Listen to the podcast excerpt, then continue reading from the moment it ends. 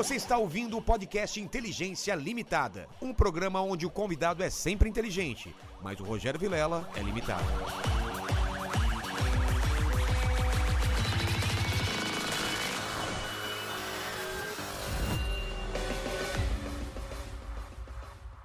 Olá, terráqueos, como é que você tá? Eu sou o Rogério Vilela e está começando mais um Inteligência Limitada, o programa onde você já sabe a limitação da inteligência acontece somente por parte do apresentador que vos fala, porque sempre trago pessoas mais inteligentes, mais interessantes e também mais influentes do que a gente, né, pequeno mandíbula? Que a gente não influencia nada, né? O Exatamente. pessoal me chama de influenciador, mas eu não consigo influenciar nem minha mulher a não gastar mais no, no cartão de crédito. É então eu tô. Você tá derrubando as coisas aí, Max? É isso mesmo? Derrubando. as- Ah, tá. Então, beleza. A Zoe também tá aqui, né? Então depois a gente fala com ela. E eu queria que antes de falar com, com a Bia, você falasse com o pessoal que está no chat, o pessoal que está acompanhando a live, como eles participam com perguntas. Cara, é muito fácil. É só mandar um super chat e os valores a gente vai fixar aqui no chat do inteligen... aqui no chat da live. Então entra lá no comentário fixado do Inteligência Limitada e vê como participar com perguntas, comentários e jabazão. Tá gaguejando, Mandíbula? Não. Você tá acordado? nenhum. Tô, super. Tá bem? Tô, né? pra Nesse caramba. feriado emendado? É isso aí. É isso aí. Feriado pra quem? É, aqui não tem feriado, cara. A gente tá no porão, a gente é escravo, a escravo do entretenimento. Eu gostei disso, escravo do entretenimento. Estamos aqui com a Bia e eu não sei se te avisaram, Bia. Eu sou um cara interesseiro, eu sempre peço um presente inútil, alguma coisa que você não usa mais, alguma coisa que não faz mais sentido. Você falou pra ela, Zoe? Muito legal, Zoe, a assessora, ela. Não é? O que que você aqui marcou com. a gente? Amiga. Você não avisou também, mandíbula? Eu avisei, avisei. É, avisou em cima da hora, ela já tava aqui. Ah. Que isso? E jogou pra cima do mandíbula. Ela tava em Brasília. Ela mora em Brasília, então Ah, ficamos então, sem o presente inútil pela primeira vez, culpa Não, sua. segunda vez. Comigo foi a primeira. Você Foi. não me avisou? É? Mas você deu algum presente? A gente manda depois um Tá, manda um presente depois. Pronto. Não vamos perder tempo falando de Vamos, presentes é, vamos, inúteis, A gente né? manda um presente É, inútil. É, eu vou jogar essa jujuba nas Você outras. pode me deixar aqui, amiga. Pronto. É, a Zoe como presidente inútil, gostei. Ela fica aqui, sentada na cadeira e rodando. Ó, antes de começar o papo, quero falar com vocês, pequeno mandíbula, do nosso novo patrocinador. Falar com vocês, terráqueos empresários que acompanham Inteligência Limitada. Hoje vamos apresentar o novo patrocinador e um excelente serviço para os empresários, que é a Flash Benefícios. Eu também contrato pessoas e sei que são e sei que tão importante quanto o salário são os benefícios que estão no contrato de trabalho. A Flash Benefícios é pioneira em benefícios flexíveis no Brasil, não é, pequeno mandíbula? É isso aí, cara. Show de bola. Show de bola. O que, que isso significa? Vou explicar pro pessoal. Ó. Significa que em um só cartão, o seu colaborador pode ter vale-refeição, transporte, alimentação, saúde, educação, auxílio home office, etc, etc e etc. O RH da empresa gerencia tudo em uma plataforma fácil e ágil. E o melhor é que o cartão da Flash Benefícios pode ser utilizado em mais de 2 milhões de estabelecimentos, pois tem a bandeira Mastercard. Isso não é uma loucura, pequeno mandíbula? Isso é excelente, cara. E tudo isso com respaldo jurídico, tributário e tecnológico para que os benefícios não sejam configurados como salário. Acesse o site flashapp.com.br. Repita. flashapp.com.br. Ah, tá ligado aí. Muito obrigado, então. E saiba mais sobre a Flash Benefícios. Você colocou alguma coisa na tela? Como que é? QR Code tá na tela, o videozinho ali no fundo. Tá. E também temos o link na descrição. É, porque às vezes a pessoa tá com o celular, não dá pra apontar pra tela. Então, É quem tá com o celular, vai no link na descrição. Quem tá no computador, é só apontar o celular pro QR Code. Dito isso, vamos para a conversa aqui. Bia, é o seguinte, a gente, assim que anunciou você, foi um... Você deve estar acostumada com isso, né? As pessoas defendendo, outras atacando, virou um... rebo- Não sei como tá o chat agora, também tá assim, Mandíbula? Tá uma loucura? Cara, por enquanto, ainda não. Ainda não, mas Ainda tava não. antes, né? Tava. Bia, o que que acontece que tem tanta paixão envolvida hoje em dia em política, em tudo, né? Tudo parece que é. Ah, aliás, tudo é política, isso é verdade, tudo é política, mas tudo é. Tá certo, tá errado, é. é fascista ou é comunista, não tem mais meio termo É, agora? Não, não tem meio termo, virou, né? É, é um extremo ou outro, é uma loucura. As pessoas se jogam mesmo, né? É. Ou paixão, ou ódio absoluto, quer matar, pior verme que já puseram na face da terra. São coisas assim, absurdas. A gente fica assim, meu Deus. Eu vejo uns comentários, tipo assim, é, declaração de amor e declaração de ódio. A gente tem que entender, esse é o momento, né? E não, não se envolver emocionalmente com isso. É isso que eu ia porque falar, é uma porque loucura. Deve pesar isso daí, É. né? E eu eu gosto de conversar de peito aberto e as pessoas às vezes não entendem isso que eu converso com todos os todos os espectros políticos, todas as ideias e tal, e as pessoas têm essa mania de querer falar que ai, você pode dar palco. Tô falando com você ou com qualquer pessoa. Vai vir o Boulos aqui, vai vir um monte de gente. Você vai dar palco pra essa pessoa como se eu fosse a pessoa que vai influenciar alguém em alguma coisa. Ou ela tem o, ela tem o direito de assistir, ouvir as ideias da pessoa, ver o que ela concorda, o que não concorda e tomar a sua própria decisão. você não e- acha e, isso? E eu acho também que tem um detalhe, né? Quando você dá palco para uma pessoa que é muito ruim, é, é ótimo para você dar palco para ela, porque quem vai É, se estrangular. eu concordo com é isso. Deixa a ela. pessoa falar. Né? Como a gente diz assim, né? O pessoal fala, ah, vocês ficam fazendo fake news contra a esquerda, meu amigo. É isso que eu quero Contra falar. a é. esquerda, você não precisa fazer fake news, fala a verdade. A melhor coisa que você pode falar é falar a verdade. Entendeu? Já é suficiente, porque quem não gosta das pautas que eles defendem, das coisas que eles fazem, não vai gostar de ouvir as verdades. Você não precisa inventar nenhuma mentira. É, me parece, a gente vai entrar muito nessa, nessa parte de, fake news aí. Quem decide o que é fake news hoje em dia? Como que tá esse, esse inquérito? É, você foi citada, né? Muita gente foi citada. Como que tá isso? Em que pé que tá? Olha só, eu recomendo a todo mundo a leitura de 1984. Claro, George Orwell. Exatamente, tá? Aí você vai entender perfeitamente que história é essa de fake news, quem diz o que é verdade, quem diz o que é mentira. É o Ministério da falando isso, é. Verdade, o Ministério da Verdade, a pós-verdade. O Ministério da Verdade, o que que era mesmo? Era, Era- É ele onde eles, criava, faziam- onde, é- onde eles criavam os fatos, as criava os narrativas. fatos como se Então, por fosse exemplo, verdade. Eles pegavam um jornal da época, saíam apagando tudo que era o fato e colocando coisas novas, né? Me- Construindo as A pós-verdades, narrativa, a é. narrativa. Então, o Ministério. Hoje é isso, né? Hoje a gente tem uma CPI da, a- da Covid que constrói a, a sua narrativa. A gente tem inquéritos do Supremo Tribunal Federal que constroem narrativas e já, assim, investiga, acusa, julga a pessoa, uma, uma mídia que, infelizmente, ao invés de informar, desinforma. Isso é muito triste, porque eu sou uma pessoa que eu venho do meio jurídico. Eu fui procuradora por 24 anos, então sempre me pautei é, é, pelo ordenamento jurídico. E sempre achei que a função da mídia, da imprensa, é primordial numa democracia. Claro. Você precisa ter uma mídia livre, independente. E eu sempre lutei pela liberdade, inclusive de imprensa. Eu me lembro que lá atrás, o Bolsonaro nem era presidente, em campanha, antes do impeachment da Dilma, a gente fez umas mordaças vermelhas escrito PT, porque eles estavam tentando calar a mídia naquela época. E a gente estava defendendo a liberdade de imprensa. E a gente viu jornalistas não apoiavam a gente. Falou assim, gente, nós estamos aqui lutando pela liberdade de vocês. Isso é fato, isso é fato. E vocês não, vocês não nos apoiam. Tentava, tentava calar, E fez o Lula já negra, está e prometendo falou- regular é, ele a falou- mídia. Ele falou que vai regular a mídia. Fa- falou. E daí os caras aplaudem esse tipo de coisa. Então, isso é muito difícil. A gente está vivendo um momento muito dramático da nossa história. Não só no Brasil, mas em todo o planeta. A gente está vendo isso, né? É. É muito difícil. Para quem defende a liberdade, para quem tem a compreensão dos nossos antepassados que derramaram muito sangue para construir sociedades livres, é chocante. Mas minha dúvida, e agora é uma dúvida sincera mesmo. Até onde a gente. Eu não sou jornalista e você também não, né? Até onde a gente pode ser enquadrado como fake news com opinião? Porque tem opinião e tem notícia. É, vamos lá. O que é fake news? É notícia falsa. É. Eu não sou jornalista, então eu não faço notícia. Eu, eu comento os fatos, eu dou minha opinião sobre um fato. E aquele fato, ele, ele existiu, aquele fato aconteceu. E aí eu comento, alguém não gosta da minha opinião, diz que a minha opinião é fake news.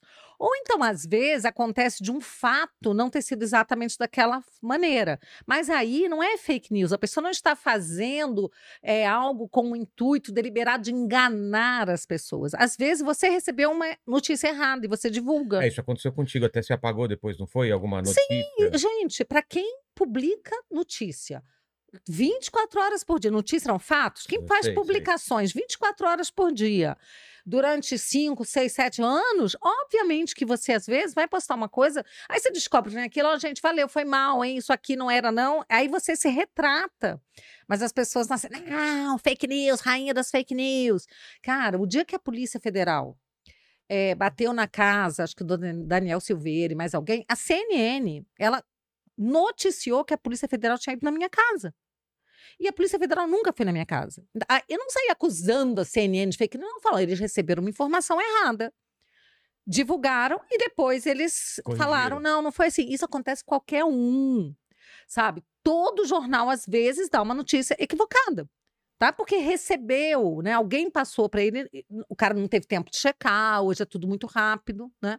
Aí você falou, gente, foi mal, isso aqui não era, não era assim, não, era de outra forma. Acabou e segue a vida, mas não. É porque o que importa não é isso, não é a verdade. O que importa é você perseguir uma pessoa, você tentar de toda forma destruir uma reputação. É isso que está em jogo. E eu não concordo com esse tipo de coisa. Porque se você pegar as minhas redes, você não vai encontrar eu achincalhando uma pessoa, tentando detonar, desmoralizar. Eu, como procuradora que fui, agora como parlamentar, eu vou, é, assim, eu vou contra fatos. Então, fatos que eu acho que são mentirosos, errados, que vão contra a nossa liberdade, contra os valores que eu defendo. Eu ataco esses fatos. Por exemplo, dá um exemplo de, de fato, desses fatos. Ah, tem, isso aí é o que mais tem. Então vamos lá, por exemplo, no inquérito lá da- das fake news, por É, exemplo. eu queria entender, até antes de falar disso, como que foi criado, quem criou, é, qual o intuito, o que, que você acha? Qual- como que nasce esse Foi inquérito? muito claro. Esse inquérito nasceu de uma reportagem da Cruzoé, Tá. que falava de esquemas de mulheres de ministros do Supremo, tá? Tá. E aí o Supremo partiu para cima. Na época foi o Toffoli, o ministro Toffoli, que abriu esse inquérito e distribuiu para Alexandre de Moraes. Não teve nem distribuição, sorteio não, ele passou para Alexandre de Moraes. E o Alexandre de Moraes então foi tocando esse inquérito. No início ele era contra a Cruzoé.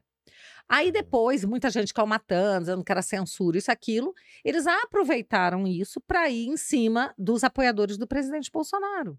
Então começaram a pegar, foi até, olha só, foi a Joyce Hassman, o Alexandre Frota, aquele Luciano Ayan, Sei. essas pessoas que começaram com essa historinha de fake news, de dizer que tinha um núcleo no governo, um tal de um gabinete do ódio, que não sei mais o que. Eu fiquei surpresa na Mas eu já fui CPI. muito atacado por esse gabinete ou por. por Cara, eu sou atacada todo dia. É. E daí? Não, eu sou eu atacada ataca- todo dia. Não, mas eu era atacado também pelo gabinete do ódio do PT. Mas existe, Exatamente. existe um movimento, não sei se você sente isso, existe um movimento meio orquestrado de a galera atacando você quando você fala Não, alguma existe coisa. nas redes. É. Nas redes Você sente existe. isso também, não Mas não sente? existe gabinete do ódio, porque não existe uma coisa oficial. Nunca existe, existiu? não, nunca existiu. Isso foi uma criação desse Luciano Ayan, que a Joyce, o Alexandre Frota jogaram lá naquela CPI das fake news do Senado. Sei. E eu fui lá e eu fiquei surpresa quando eu vi que enfiaram meu nome ali, porque eu nunca fiz parte de nenhum esquema orquestrado de coisa nenhuma. E acho que isso nem existe. Mas se existir, eu nunca fiz parte dele. Eu tenho as minhas redes, que eu já tinha muito antes de eu ser deputada. Eu comento os fatos, eu pauto, eu posto o que eu acho que é interessante, entendeu? Aí me quiseram me colocar como se tivesse alguém no comando disso. E não existe, simplesmente não existe isso, tá? Não existe uma agenda é, por parte do- do- dos apoiadores do Bolsonaro de pegar certas, certos hashtags, certos assuntos e Não, bater gente, nisso. hashtag pode ter, mas Pode hashtag ter. não é crime. Não, eu sei, De repente as pessoas, é, pessoal, vamos levantar Hoje- hashtag é, e tal. Na é eu vejo isso no Twitter. É, Eu entro lá é para só hashtag. levantar aqui um pouquinho. Eu vejo no Twitter às vezes. Nossa, essa hashtag que É, legal. tá? Eu, gosto- se eu concordo, eu Isso acontece. faço hashtag, pô. É, hoje Mas é, isso não tem vamos- nada de orquestrado, gente. Isso aí co- todo mundo faz. E faz quem é da direita, quem é da esquerda, quem é do centro, de cima, de baixo. Qualquer um pode levantar uma hashtag, né? Mas isso não é um movimento orquestrado e pior, não é crime. Então, assim, hoje estão banalizando tudo. Estão banalizando a, a segurança jurídica. Porque é muito importante um princípio do direito penal que não existe lei, não existe crime sem lei anterior que defina. Tá. E nem pena sem prévia combinação legal. Isso é princípio básico, é primeira aula de direito penal. E um crime, ele tem que estar descrito no Código Pen- Penal ou outra lei esparsa, que é dizendo assim: é crime de tal coisa, constitui crime disso, aquilo. o agente fazer tal ação. Então, tem uma conduta que é tipificada.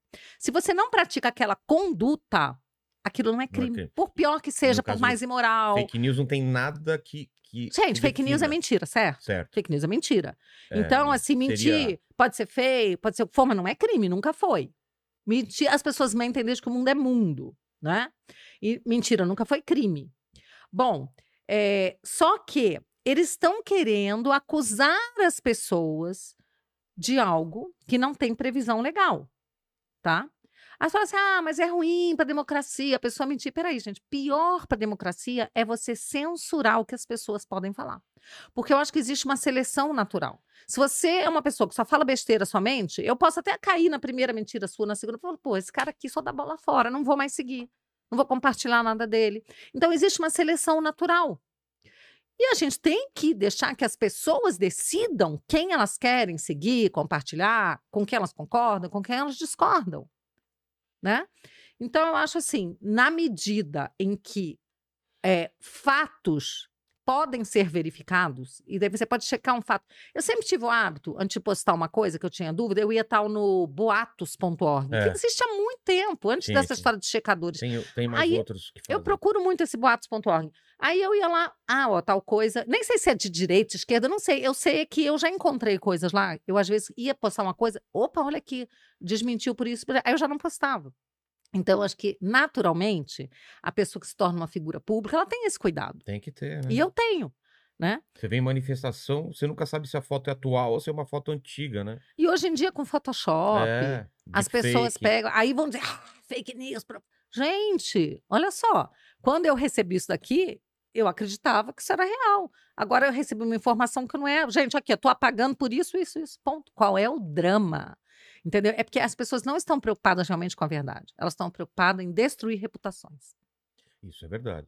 Isso eu, eu concordo que as pessoas estão mais preocupadas em destruir eh, re- re- reputações ou tirar uma pessoa do debate do que qualquer outra coisa. Mas eh, o que, que deu? O que, que tá dando esse, eh, esse inquérito do, do fake news? Que pé que a Bom, gente tá? Aí, depois que você aproveitou para usar, para atacar os, os, eh, os apoiadores do presidente, a coisa está assim, caminhando lentamente. Eu, inclusive, já tive, por conta desse inquérito e de um outro, que era dos atos antidemocráticos, que criaram isso também, né? Que era do, de um dia de- do Exército, que o Bolsonaro foi em frente ao QG, quartel-general Ah, do tá. Exército. tal. Eu nem estava lá nesse dia, eu nem estava lá. É, aí eles quebraram o nosso sigilo fiscal, o meu de outras pessoas. Quebraram meu sigilo fiscal, meu sigilo bancário, ficaram oito meses fuçando a Quem minha que quebra vida. isso? Quem que dá essa? Quem Foi, assina? foi, a, foi o Ministério Público Tá. que pediu para quebrar esse sigilo fiscal e o Judiciário concedeu. Bom, o fato é que ficaram oito meses fuçando a minha vida de frente para trás, de cima para baixo, e não acharam nada. Não acharam e não vão achar, porque eu não faço coisa errada, né? Então, o que acontece? Eles pediram para encerrar esse inquérito. Não, não tem nada, realmente não achamos nada. O próprio procurador da República, ela pediu para arquivar. Ah, é? É, aí o Alexandre de Moraes arquivou e no dia seguinte abriu outro. Ué? Por iniciativa dele. Que agora eles chamam de. É, é o inquérito dos. Não é ato antidemocrático, esse foi o outro, mas de da organização é, que quer destruir a democracia. Sei lá o que eles inventam cada hora uma coisa, entendeu? Então eu estou em dois inquéritos sem nunca ter cometido nenhum crime. Tá? E o pior, eu sou parlamentar. Eu fui eleita para representar as pessoas que pensam como eu e que enxergam que em mim uma voz que as representa. Ah, mas você não representa todo mundo? Claro que não. O, o sistema do parlamento é assim, ele é feito por. É um sistema representativo. Então, assim, eu represento um grupo de brasileiros. Tem deputados de outro espectro que, de- que vão representar outro grupo de brasileiros. E todo mundo foi eleito do mesmo jeito. E cada um está ali para defender os seus eleitores não é? Mas é, o que as pessoas querem é calar a voz dos conservadores. Está muito claro isso. E daí você não tem um debate. Porque se só um lado pode falar, se eu chego aqui e falo uma coisa e me censuram, é, taxam de fake news, se- seja por esse nome ou outra coisa, estão criando uma censura. E isso é abominável. Aí o outro lado que pensa diferente de mim, pega e fala a ideia dele, com a qual eu não concordo. Esse pode falar. Então, na hora que você cerceia uma parte do debate, você já não tem um ambiente democrático. E você acha que tem dois pesos, dois, duas medidas, dependendo do lado que a pessoa tá em relação a se é fake news, se não é, se é um ato de, se tá fazendo alguma Não, coisa eu não acho isso, não. Eu tenho certeza que é assim. Eu até assustei quando você falou que não achava, porque me parece que é também. Mas a gente estava falando antes de alguma de outra coisa sobre o fato, né? O que, que é o fato para ser considerado uma fake news tem que ter um fato. um- E aí a gente. Você quer ver pra- um exemplo? Vou Tá. dar um exemplo claríssimo. Tá. Quando começou essa história da pandemia, eh, tinha muita gente dizendo que estavam criando, é, assim, estavam colocando atestado de óbito de pessoas que não tinham morrido de Covid, É, que estavam colocando Covid. E aí, cara, a legislação até ajuda, porque a lei eh, diz que eh, num lugar em que as pessoas morrem de Covid, ela recebia um dinheiro extra por conta disso, tá? Mas era o quê? Era para ajudar lugares que estavam com mais problemas, né?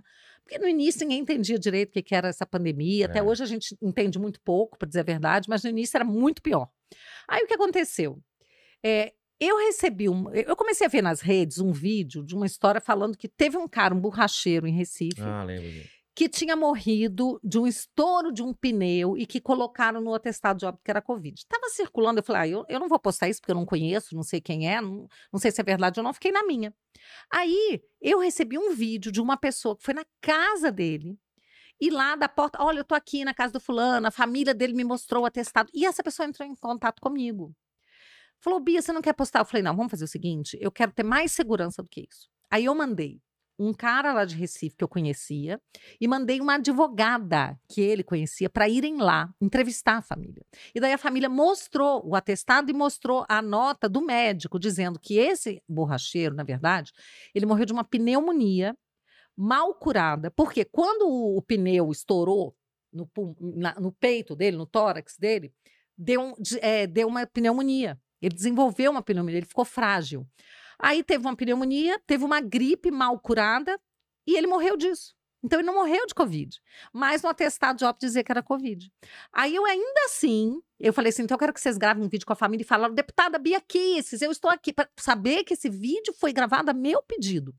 E o cara ainda foi no hospital e a no- o hospital deu uma nota dizendo que o cara não morreu de Covid, que houve um erro, que ele realmente não morreu de Covid. Então, quando eu tinha o vídeo gravado com a família, a- o atestado lá dos médicos e mais a nota do hospital, eu postei. Olha a segurança, o cuidado que eu tive.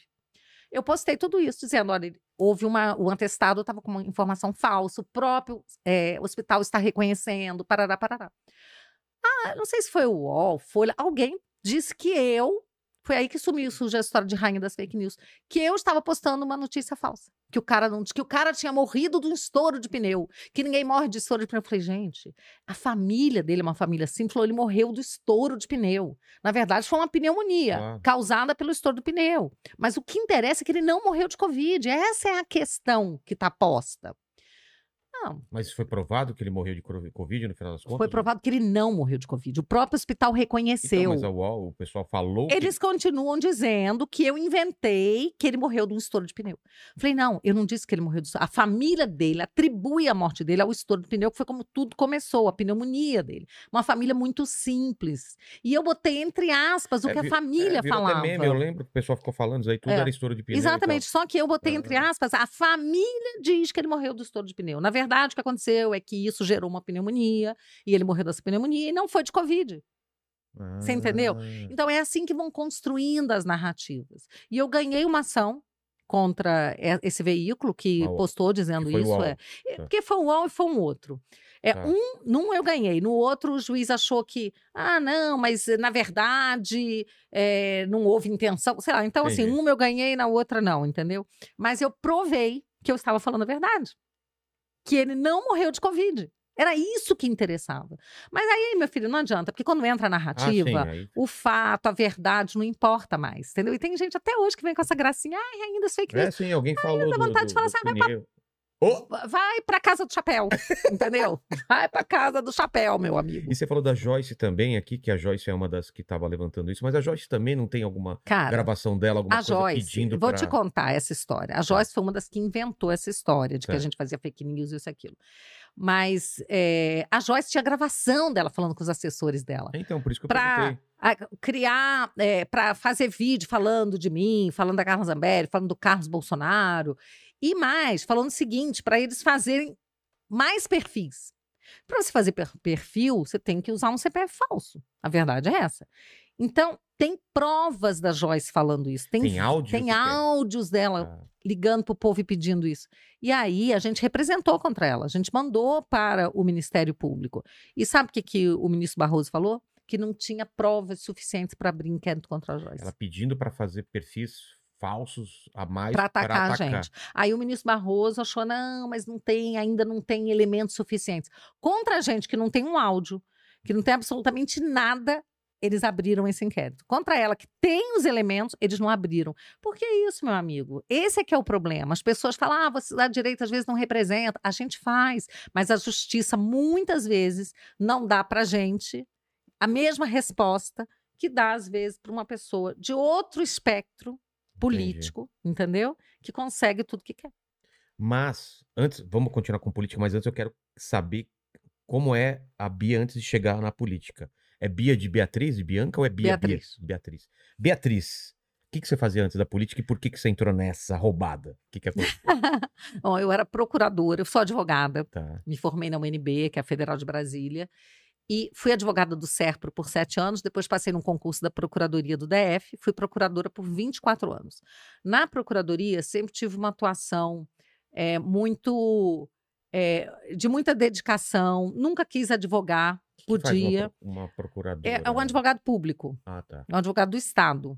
Né? Defende as causas. É, quando alguém entra com uma ação contra o Estado, Ah, tá. o procurador do Estado defende o Estado. Entendi. No caso do Distrito Federal, defendia o Distrito Federal. E também tinha a parte consultiva.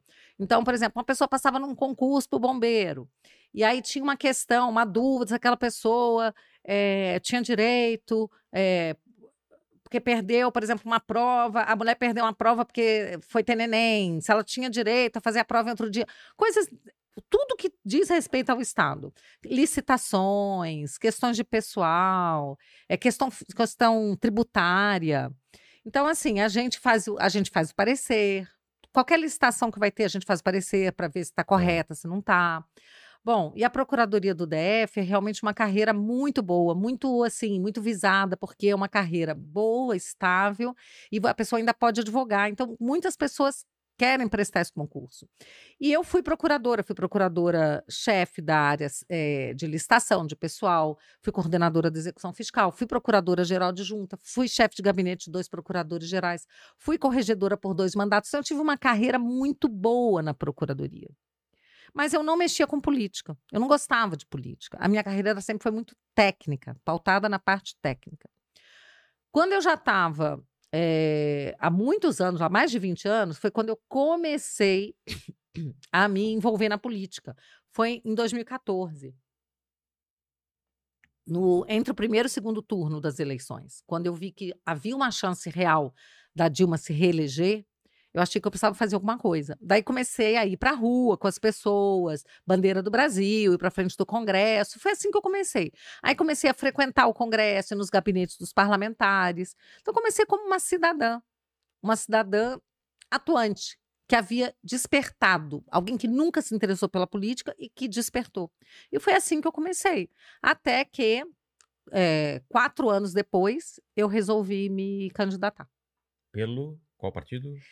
Eu me candidatei pelo PRP, que é um partido pequeno, que inclusive acabou. É. Por quê? Eu fiquei esperando ver para onde que o Bolsonaro ia, porque foi ele que me chamou Ah, para me candidatar e Como tudo vocês se conheceram? no gabinete dele. Tá. Então eu comecei a conviver com ele, gostar das pautas que ele defendia, defendia muito a família, as pautas realmente em que eu acreditava, né? Contra a doutrinação nas escolas, porque eu comecei lutando pela escola sem partido, É, depois vamos falar também sobre isso, Né? escola sem partido. isso, contra a ideologia de gênero para crianças. É, aí as pessoas falam, ah, é, vocês são preconceituosos, homofóbicos. Não tem nada disso. Cada um faz o que quer da sua vida. Não interessa pra gente. Para nós interessa proteger as crianças. Só isso. Né? Como mãe, é, é, como tia, interessa proteger as crianças. A gente só não quer que avancem nas nossas crianças. A gente quer que a escola seja um lugar seguro para as crianças aprenderem, não para serem doutrinadas. A questão é só essa. É, e aí eu conheci o Bolsonaro nessa época, gostei dele, começamos a conviver. E aí, quando ele me chamou, é, aí eu fiquei esperando para ver por onde que ele ia. Ele foi pro PSL, eu me filiei. Ah, tá. Só que daí ele falou: ó, Bia, não vou poder apoiar o PSL no DF, porque lá atrás o PSL já começou. é, na campanha mesmo, antes da campanha, já começou a se, a, a- a se coligar com outros partidos. Aí eu saí do PSL, me candidatei no PRP já, assim, tipo, na- nas últimas semanas, e concorri por esse partido. Fui eleita, porque as pessoas em Brasília é, me identificam muito como uma voz conservadora, alguém que era Você já alinhado tinha uma voz, o pessoal já te conhecia, então. do ativismo, Tá. sim, do ativismo. Eu lutei muito, fiz campanha pelo impeachment da Dilma, lutei a favor da prisão em segunda instância, lutei pelo voto impresso. Então, tudo isso as pessoas me viam. E mesmo como procurador, eu acampava na frente do Congresso, acampava em frente ao Supremo, porque eu me tornei muito, muito, é uma voz muito ativa realmente em Brasília. E aí, eu criei um instituto, o Instituto Resgata Brasil. Você vê, pessoas falam, ah, eles querem destruir as instituições. Não, meu intuito sempre foi de resgatar as instituições. Porque não existe, né? Você não vai construir ter uma nação se as instituições não funcionarem bem. Com certeza. Então, meu intuito sempre foi esse, numa visão privilegiando o quê? A segurança jurídica, o devido processo legal, respeito, né? O respeito às pessoas, às, vo às vozes, às ideias dissonantes. Aí, quando você se vê, cara, você é acusado de tudo que é o oposto do que você realmente faz, né? Radical. Eu que sempre fui uma pessoa, olha, eu tenho formação de mediadora pelo Tribunal de Justiça. Então, assim, eu sempre fui uma pessoa do diálogo, da conversa. Eu sei muito bem o que eu quero, mas eu sei que para você conseguir alguma coisa, você tem que trazer as outras pessoas juntos. Não adianta você querer as, pesso- as coisas 100% do seu jeito. Você tem que ceder um pouco para o outro ceder também, no diálogo. E eu hoje tenho tido a oportunidade de fazer isso à frente da CCJ. Que ali eu tenho que atuar como uma magistrada mesmo, né? Ouvindo todo mundo. Então, assim, só que você é acusado de fazer exatamente o oposto do que você faz, do que você é, entendeu? É- o jogo é bruto, viu?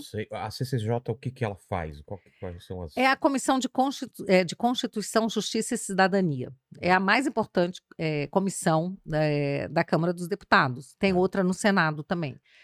E lá, por lá passam as propostas de emenda constitucional, as propostas do projeto de lei. Tudo passa pela CCJ. E vocês se reúnem?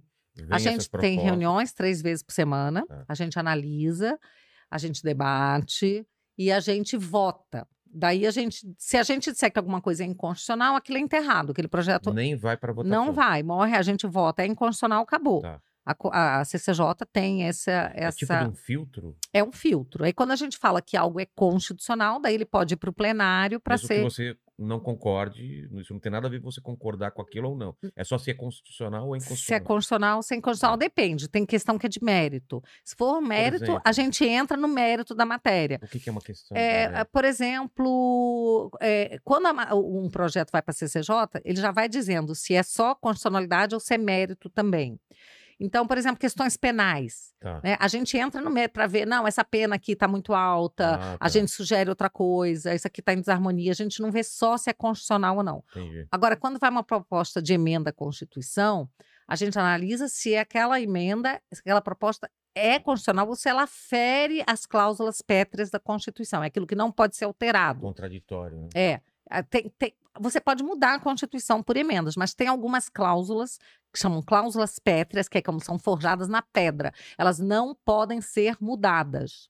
Então, por exemplo, uma cláusula pétrea da Constituição não pode ter pena de morte. Tá. A não ser em caso de guerra, tem as exceções. Então, você não pode fazer uma emenda para prever pena de morte, porque ela vai morrer ali. Entendi. É, você não pode tirar os direitos adquiridos, por exemplo, é, os direitos e garantias fundamentais, a liberdade de expressão, tudo isso é cláusula pétrea. Você não pode dizer, emendar a Constituição, para dizer, a partir de hoje as pessoas não têm mais o direito de se, de se, é, é, como, de se expressar livremente. Não pode, isso é uma cláusula pétrea, entendeu? Apesar disso, não- nem mudando a Constituição, estão fazendo isso. Censurando as pessoas, né? A censura é proibida. Mas estão censurando com essa história de Ministério da Verdade e fake news, né? Mas como que conseguem contornar a Constituição, então? Ué, ignorando o que está escrito lá. Ignorando. Ignorando. O que está escrito lá. Né? Isso, infelizmente, está Literalmente acontecendo. ignorando? Literalmente ignorando. Mas isso em algum momento vai, vai bater em algum lugar que o pessoal vai falar. Isso é cons- inconstitucional ou não. É, mas o problema é que quem faz essa, esse julgamento é o Supremo. E o Supremo não diz nada. É, e, é, e isso está acontecendo por parte de ministros do próprio Supremo. Por exemplo, vamos pegar aqui. Esse inquérito das fake news, ele foi aberto por um ministro do Supremo, que passou para outro. Tudo isso está errado, a Constituição não permite isso. Para você abrir um inquérito, você precisa que o, a- o Ministério Público abra o inquérito, porque ele é o único legitimado pela Constituição a abrir inquéritos. O Supremo abriu, os ministros disseram que estava legal, que estava constitucional e tocaram adiante. E aí? Pois é, e aí, né? Boa pergunta. É, então. As pessoas me perguntam, e aí, Bia, o que, que faz? Eu falei, gente, é quando você é, chega numa situação como Quem- essa, você não tem a quem Quem vigia o recorrer. Supremo? Não O tem. Supremo está acima não, de tudo. É, Ninguém não pode tem quem falar isso está errado. Não existe. A isso. gente fala, só que a gente fala e aí a gente é atacado por falar. Você pode sofrer vários, vários, é, ter vários problemas por atacar o, o, o- Eu não tô, o- olha só, eu nunca ataquei o Supremo. Eu fui assessora de ministros no Supremo. Eu tenho uma formação jurídica, eu sempre respeitei o Supremo. Mas, você- Mas você eu não dizer- preciso concordar Então, mas com é- decisões que estão erradas. Mas você pode falar que está errado ou isso é atacar o Supremo? É, Isso é, é- liberdade de expressão. E mais, parlamentar tem uma coisa maior que liberdade de expressão, que todo brasileiro tem. É, eu tenho imunidade parlamentar. E o artigo 53 da Constituição, tá? É, está na Constituição, diz que deputados e senadores são absolutamente invioláveis por qual civil e penalmente por qualquer palavra, voto e opinião, qualquer, qualquer uma, qualquer, tá escrita a palavra qualquer. Então, se eu faço uma crítica a uma decisão do Supremo, essa decisão aqui é, Não tá concordo, tá errada, eu não concordo, ela é inconstitucional porque ela está ferindo o artigo tal, tarará, eu tenho liberdade para dizer isso. Aliás, qualquer ser humano tem essa, porque isso é liberdade de expressão. Tá. Mas no caso parlamentar é muito mais sério, porque além disso, porque quando eu falo, não é a Beatriz falando, é a deputada Bia Kicis que representa todos os seus eleitores. E isso é uma garantia para o cidadão, não é para o parlamentar. Por que, que adianta eu votar numa pessoa que não pode me representar? Porque se ela me representar, ela pode ser presa. Então, essa é a garantia do cidadão, que aquela pessoa que ele elege para representá-lo vai poder falar, votar, dar opinião de acordo com o pensamento dessa parcela da população. Que essa pessoa não vai poder ser é, é, incomodada por isso. Só que, infelizmente, a gente está vivendo um momento grave. Eu falo, é muito grave, que estão desconsiderando a imunidade parlamentar. E estão desconsiderando também a liberdade de expressão das pessoas em geral. Isso é muito perigoso. Isso refletindo em quê? Em que tipo de coisa? Se você é, incomodar um, um desses juízes, o que pode acontecer contigo? Bom, eu já respondo a dois inquéritos. que mais? Mas pode ser presa? Uai, eu não duvido de mais nada. Eu não sei se você pode falar pelo Bolsonaro em relação a isso, mas, por exemplo, por que, que ele ataca o, o, o tribunal e depois ele, ele recua? Por que, que ele não mantenha, como foi no, no 7 de setembro, e depois ele veio Não, a com o primeiro. Temer, aquela coisa de não, não, foi bem isso. É um medo também de ter alguma coisa. Não, eu acho assim, primeiro preciso registrar aqui e dizer, tá? Que, no meu entender, o Bolsonaro, de todos os políticos, de todos os agentes, é, é o que mais respeita as instituições. Ele é um democrata. Ele não sai atacando. É, ele não ataca o parlamento, ele respeita as decisões do parlamento. Os próprios parlamentares, os mais antigos, falam: olha, pela primeira vez o parlamento é livre para decidir as coisas, para votar como quer. Não tem um chefe de executivo aqui em cima tentando é, é, mudar a, a nossa votação, ou como a gente fazia na época do mensalão, comprar, ou ameaçar, ou chantagear, não tem. Ele respeita o parlamento. Até porque ele foi parlamentar por 28 anos. E ele respeita também a Corte Constitucional. Ele respeita o Supremo Tribunal Federal. Agora, ele se revolta quando ele vê ele ser atacado por algum ministro. Tipo assim, quando ele foi nomear o diretor-geral da Polícia Federal, que é uma prerrogativa dele. Só ele poderia fazer isso. E o Supremo, com uma liminar, impediu que ele nomeasse. Então, o Supremo invadiu a competência do presidente da República. É claro que ele não vai gostar. É claro que ele não vai ficar feliz. Daí ele pega, ele fala. Mas por que ele ele, volta atrás, então, se ele, se ele tem certeza disso? Isso que eu não entendo. Porque ele se um, porque no final das contas, quem vai, quem, quem vai decidir tudo vai ser o Supremo. Porque fica parecendo uma coisa A gente não de- tem no Brasil um poder moderador, Como a gente tinha na época do Império, que o imperador era o poder moderador, que podia dizer, não, você está errado, é o ele que está certo. A gente não tem um poder moderador. E, infelizmente, né, as pessoas têm muito medo do Supremo. No próprio parlamento a gente vê isso. Tem medo mesmo? Tem medo, tem medo. Por quê? Porque o nosso sistema de freios e contrapesos, né, que é assim de como que a Constituição coloca para um poder não invadir a competência do outro, o que acontece? Você tem um sistema que, é eu essencial, considero né, muito falho, mas é o- muito Um falho. invadir o outro. É, né? porque você tem um, supre... um, um Senado Tá, que é quem fiscaliza, digamos, o Supremo. tá. Tipo, se um ministro começar a fazer coisas que não deve, é o impeachment do ministro do Supremo está previsto no Senado Federal. Eles que podem fazer isso. Entendi. Mas aí você tem um Supremo, os mesmos ministros, que vão julgar os senadores da República. Se tiver algum problema, abrir uma investigação e também investigam os deputados. Então, o que acontece? Ninguém quer ser investigado pelo Claro. Supremo. Porque, na verdade, os caras podem julgar o que eles quiserem. Não é? Então, o nosso sistema de freio e contrapeso fica, fica fragilizado. Mas você vê alguma alternativa para isso? Vejo várias alternativas. A gente tem muito que trabalhar. O problema é que é um pouco complicado, porque quando a gente fala em fazer qualquer alteração, a grande maioria dos parlamentares, embora concordem, queiram, tem medo. Mas isso, isso teria que ser feito na Constituição? Sim, na é? Constituição, claro, O na que, por exemplo, que Constituição. daria para fazer para... Ah, Por exemplo, uma coisa tipo que, que seria legal, eu acho, tirar a competência originária do Supremo para julgar eh, crimes de parlamentares. Ou você, por exemplo, a tal da, o tal do foro privilegiado. É uma luta nossa acabar com esse foro privilegiado. Não coloca no Supremo, deixa os juízes julgarem. Entendi. Entendeu? São eles que julgam. Cê põe para os juízes, porque aí você sabe que, é, é, que o Supremo não vai ter esse poder em cima dos parlamentares. Deixa que os- o Ministério Público vai denunciar e os juízes vão julgar, como qualquer pessoa. Por que, que tem que ser diferente no caso de parlamentar? Você entendeu? Podia ser, podia tirar o foro privilegiado. Só isso já faria uma diferença muito grande. E existe PEC para o fim do foro privilegiado. Existe isso lá, mas não anda. Não anda. Simplesmente não anda.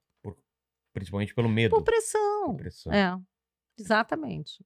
Então, assim, eu sou uma defensora do fim do foro privilegiado.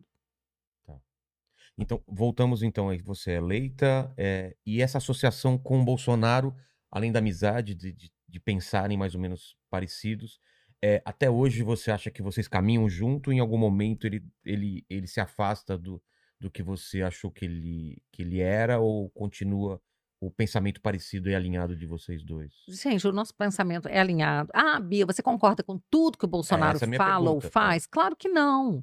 Eu, eu brinco e falo que eu não concordo 100% nem comigo mesma. Mas você não tem a liberdade Né? de falar, ô, Tanto ô, assim, Bolsonaro, não, eu besteira. Não, eu, eu falo com ele, assim, a gente troca mensagem, eu falo com ele, mas eu tenho respeito, ele é o presidente da República, né?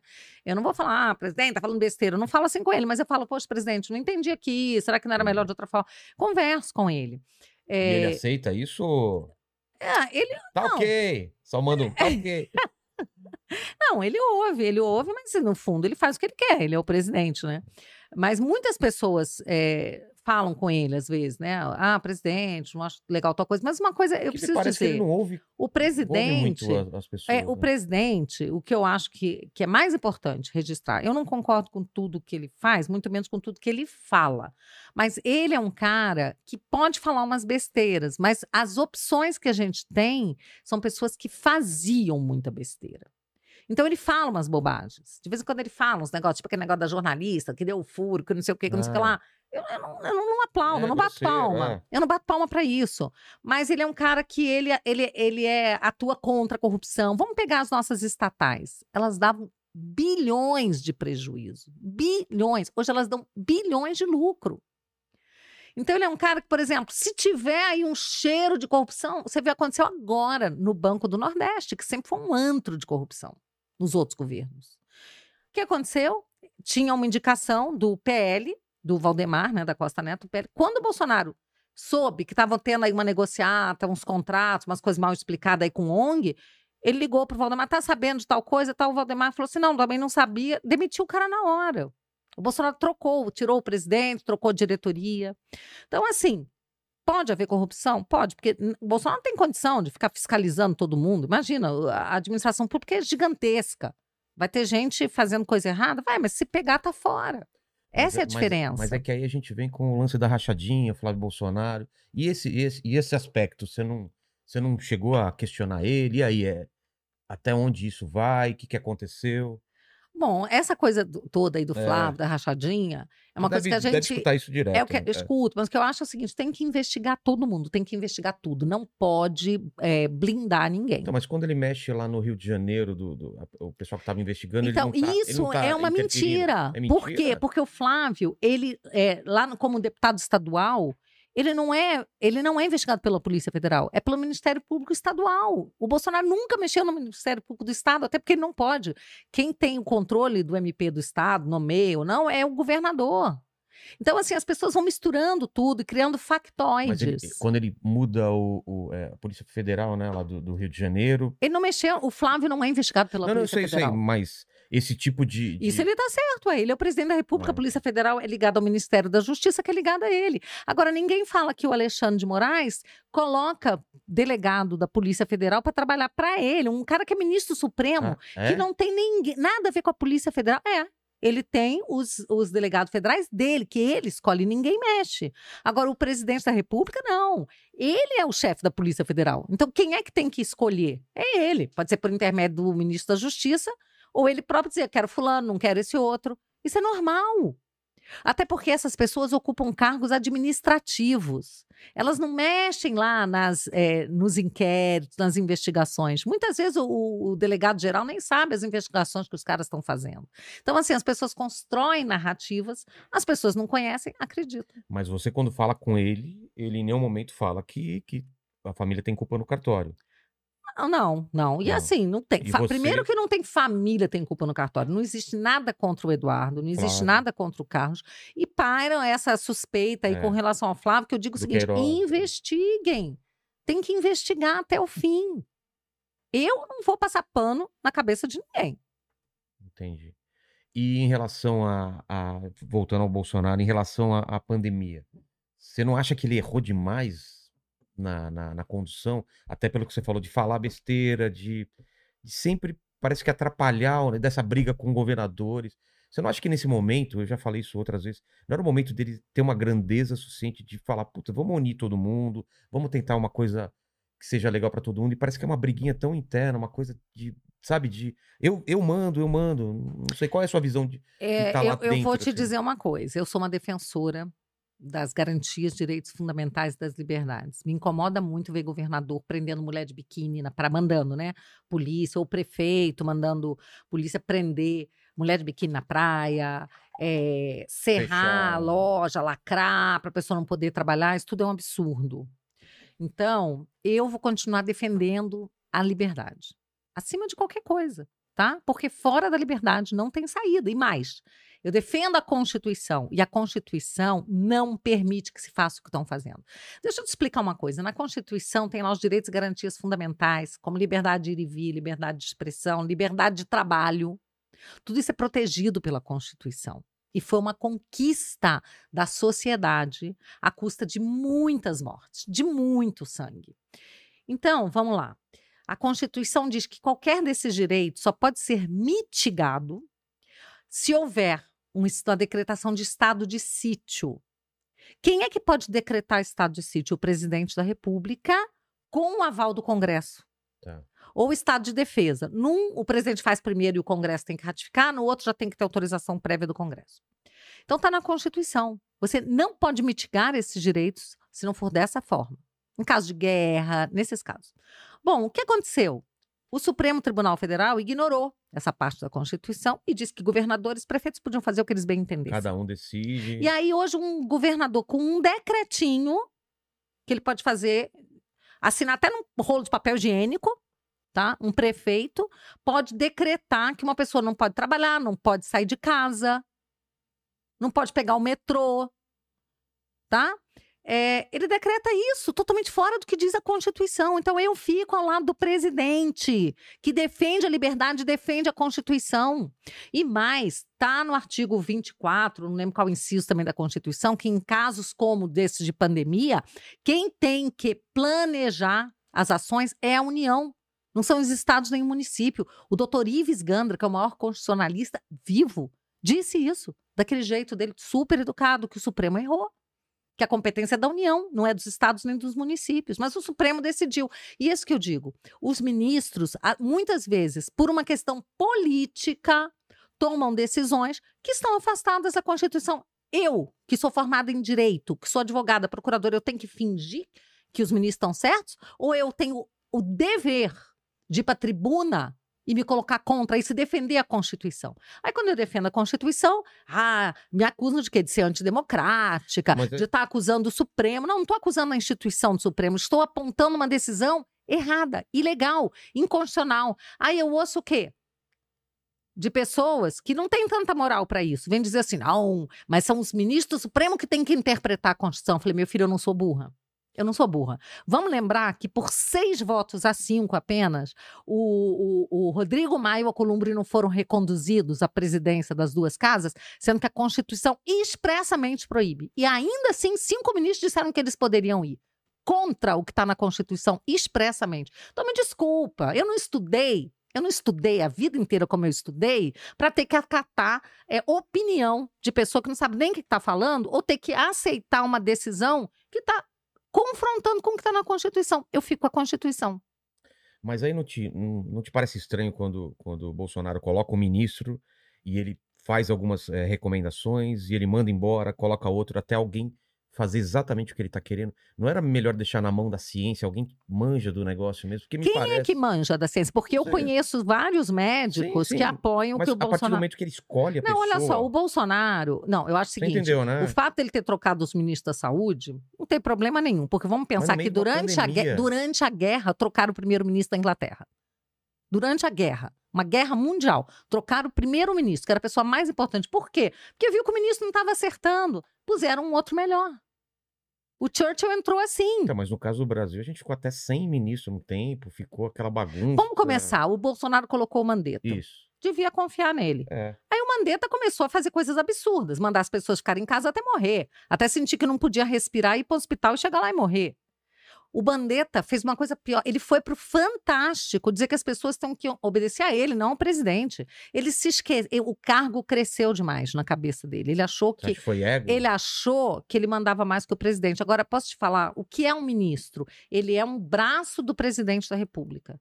É o poder descentralizado, mas eles representam o presidente da República. Então, se há uma desavença entre o presidente e o ministro, tem que preponderar o presidente, ele é o chefe do ministro. Imagina você ter um funcionário seu que começa a fazer tudo o contrário do que você manda, querendo. Ó, é o, O ma- o mandíbula. Aí o mandíbula começa, você fala, vamos começar. Aí ele pega o microfone, vamos começar coisa nenhuma, que esse programa aqui é uma porcaria. É, você vai fazer ele- o quê? Se ele errar, ninguém morre.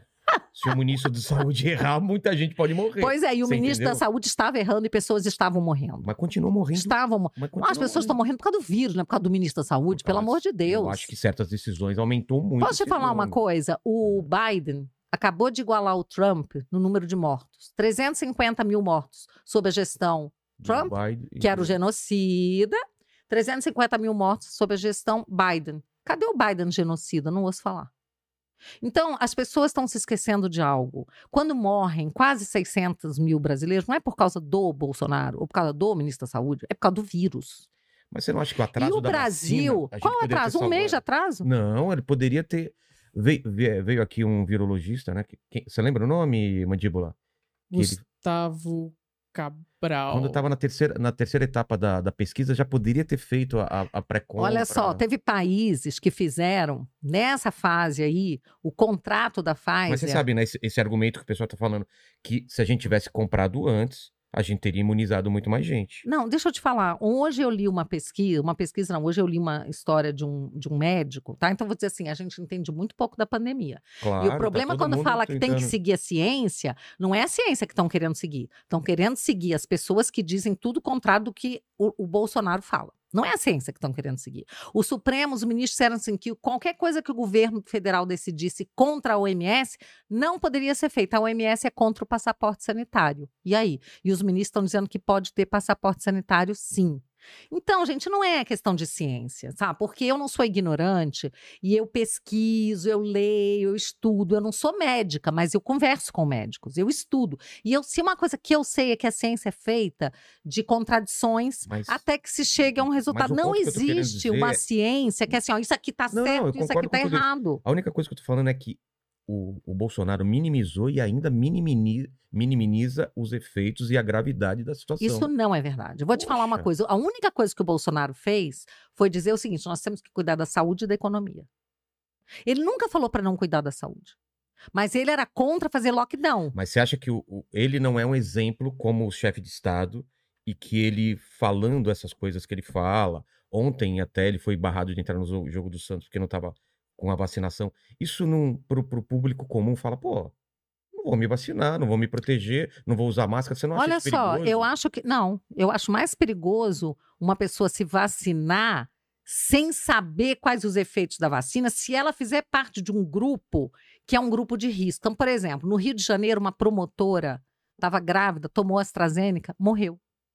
É, Aí, depois disso, a Anvisa veio dizer que a AstraZeneca não pode ser para grávidas, porque não tinha estudo. A única vacina que tem estudo para grávida é, é a Pfizer.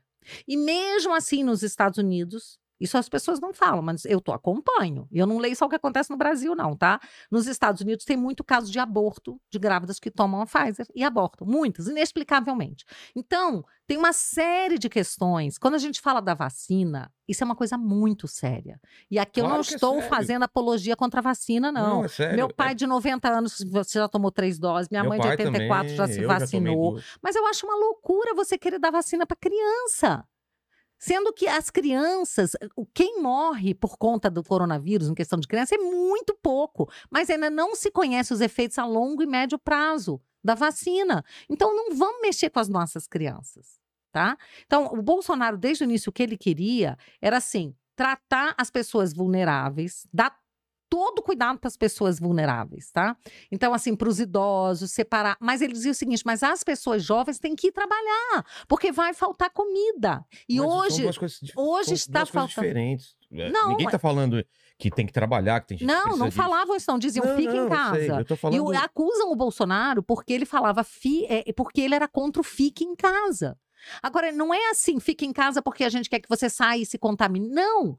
Se você tem pais idosos, se você tem pessoas com comorbidade, deixa essas pessoas em casa. Então, mas ele não faz esse trabalho. Ele só fala. Você sabe como que é, o Bolsonaro, ele só fala isso. Se ele falasse, gente, explicasse o discurso dele, mas fica aquela coisa dele pegando uma criança que o pai deu no colo dela com máscara, tirando a máscara da criança. Sabe? Essas coisas são Assim, muito então, fortes. essas, essas É. imagens são muito fortes. é que eu elas impactam Ele as teria que ter uma pessoas. consciência e falar assim, gente, as pessoas levam muito a sério o que eu É falo. verdade. É só isso que eu tô Não, é verdade. Não tenho dúvida de que a comunicação do Bolsonaro É. não é boa. Eu não vou tá defender. melhor assessorado. Olha só, eu não vou defender a comunicação do Bolsonaro. Eu estou defendendo os valores que ele defende. Sim, eu tô entendendo. Tá? Só os valores. Mas assim, tem muito erro de comunicação. Não precisava fazer isso, tá? Porque as pessoas, inclusive, se apegam a isso e param de falar do que realmente tem importância. Que é, desde o início, ele defendeu a vida e a economia. Porque, meu amigo, as pessoas não morrem só de coronavírus, não. As pessoas morrem de fome. Claro. As pessoas estão se suicidando. A quantidade de suicídio aumentou muito. A ministra Damares tem, acompanha todo eu esse perdi trabalho. dois amigos da comédia. É? Suicídio? Sim. Pois é. Então, na verdade, o que o Bolsonaro queria era, é porque ele não, ele, não, ele não comunicou bem isso. Isso eu concordo com você. Eu não vou ficar defendendo a comunicação do É porque, Bolsonaro. por exemplo, quando ele faz aquele discurso na- é, que não consegue entrar na Vila Belmiro, parece que ele só tá falando que eu não quero me vacinar e dane-se. E não, e não conta o discurso inteiro. Então, por É, então, por é? exemplo, olha só, a verdade é que a Pfizer já. Já, o cientista da Pfizer estão confirmando, e vários outros, que a pessoa que tem a imunidade natural, porque teve o Covid, ela tem uma imunidade muito superior, pelo menos sete vezes superior, ou são nove vezes superior, a quem tomou a vacina. Então é um absurdo você querer obrigar uma pessoa a se vacinar, sendo que ela já tem uma imunidade maior do que quem tomou a vacina. Não faz sentido. Então, assim, nós somos contra, não é a vacina, nós somos contra tirania. Então, se uma pessoa está imunizada, por que, que ela tem que tomar vacina? Uma pessoa que está imunizada porque teve sarampo, como eu, em criança tive sarampo, eu não preciso tomar vacina do sarampo. Mas se é uma lei, por que, que ele tá incentivando a gente ir contra essa lei? Não, a lei não diz que é obrigatória. A lei diz, a lei. Mas por que, por exemplo, lá no, na- acho que foi na Vila Belmiro, né, Mandíbula, é, onde teve o jogo do Santos, estavam exigindo. Deixa eu te falar uma coisa: ninguém é obrigado a fazer ou deixar de fazer alguma coisa senão em virtude de lei. Isso é um não, não, então, princípio. mas eu tô... E não tem mas eu- lei que obrigue. Não, mas eu tô perguntando, é uma lei ou não? Não, não é. A lei não obriga. Mas a por- lei diz que a Tá. vacina, que o Ministério da Saúde poderia tornar a vacina obrigatória. Tá. Não tornou. Mas por que alguns lugares estão exigindo? É, é- mas Amigo, porque lugar. hoje no Brasil é assim. Então, as mas- pessoas fazem o que querem, Mas exigem eu, o que como estabelecimento, querem. posso exigir ou não? Baseado no. Não tem lei que eu diga que você pode, mas as pessoas estão exigindo. E o que a lei diz, inclusive, esses Ou dias eu países que estão exigindo também, né? Tem, pa- cada país é um país, né? Cada É. país é um país. Eu tô falando do Brasil. Isso. A Tá. gente está exigindo ou não? Para entrar aqui no Brasil tem que estar vacinado. Não, eu tô falando dessa questão que você falou do Sim, sim, do comerciante. comércio, é. da- a lei, a lei da- diz que a vacina está no rol das coisas que podem se- ser de- é, declaradas obrigatórias. Mas o Ministério da Saúde, que é quem teria que fazer isso, mas o Supremo diz que não, não, não diz que é obrigatório. Então, na verdade, não poderia ser obrigatório. Mas cada um faz o que quer. Mas, por exemplo, nos jogos parece que está sendo obrigatório a, a vacina. Quem decidiu Porque isso? quem decidiu, eu acho, não sei se foi o governador, Governador. do estado, foi, eles Até dá uma decidiram. olhada, foi isso? Não, eles decidiram porque o Supremo disse que eles podem ah, decidir. tá. Deu essa. O Supremo disse que eles podem decidir. Não foi a Constituição que disse nem a lei, foi o Supremo. E aí, né, fazer o quê? É isso que eu tô te dizendo, Entendi, tá? entendi. Eu fico ao lado do presidente que defende a nossa liberdade e é contra atos de tirania. Esses atos são tirânicos. Você querer obrigar uma pessoa a inocular uma substância que ela não se sente segura. Porque, assim, vamos dizer o seguinte, Não gente. que tá essa são, pole- são vamos- extremos. não, e né? vamos colocar é uma extremo. Obrigar. a Eu pessoa- acho, eu acho que, sei lá, 80% ou mais dos brasileiros querem tomar vacina.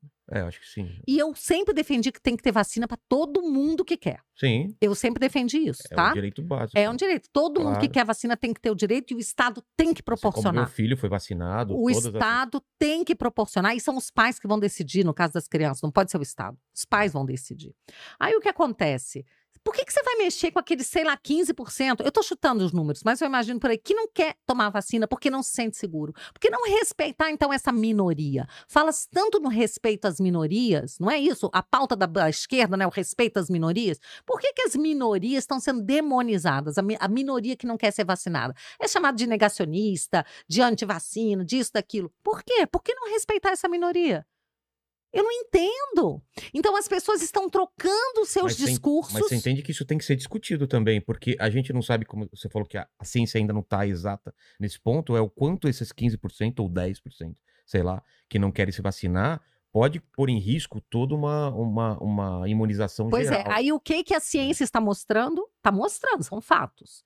A pessoa que toma vacina, ela pode continuar contraindo e transmitindo, não muda nada com relação ao outro, muda a relação com a, em relação a ela. Ser ela pode, ser, grave, é, pode ser é. menos grave. Entendi. Aí, é, eu sou totalmente a favor do debate, tá? Eu também. Eu li ontem um médico falando, tá? Que as e pode ser pessoas que mudem, de um pode ser que tempo amanhã mude todo Presta esse discurso. atenção, pode, ser, é, né? pode. Mas é que não pode ser discurso, tem que ser dados, fato. É, claro. Ciência é número, é Concordo. fato, não é narrativa. Eu li ontem um médico, eu ainda não me aprofundei nisso, tá? Tá, Mas eu tá. li ontem um médico, veio a público dizer, e ele, e ele, tá, ele trabalha com dados. Ele fala: Eu não sou antivacina, pelo amor de Deus, mas eu estudo dados. E eu estou vendo que estão morrendo mais pessoas vacinadas do que não vacinadas. Será? É Bom, mesmo? Eu estou falando o que esse médico Ah, tá. disse. Você não tá? sabe o nome dele. Não, eu, eu Ah, tenho isso é, ele- anotado, mas não sei aqui. Mas ele publicou isso agora. E ele fala assim: eu não sou antivacina, mas eu estudo os dados, eu estou estudando muito. Não, ó. tem- e eu- ele coloca os dados. Não, é porque que eu não como ele, tem li. muita gente fazendo estudos e Isso, tentando e tem. entender o Exatamente. panorama. Então, É. eu, o que eu digo assim: a gente Tá tem no muito. meio, a tá no meio do pandemia do furacão. tem muito pouco tempo, É. essa pandemia, essa história toda.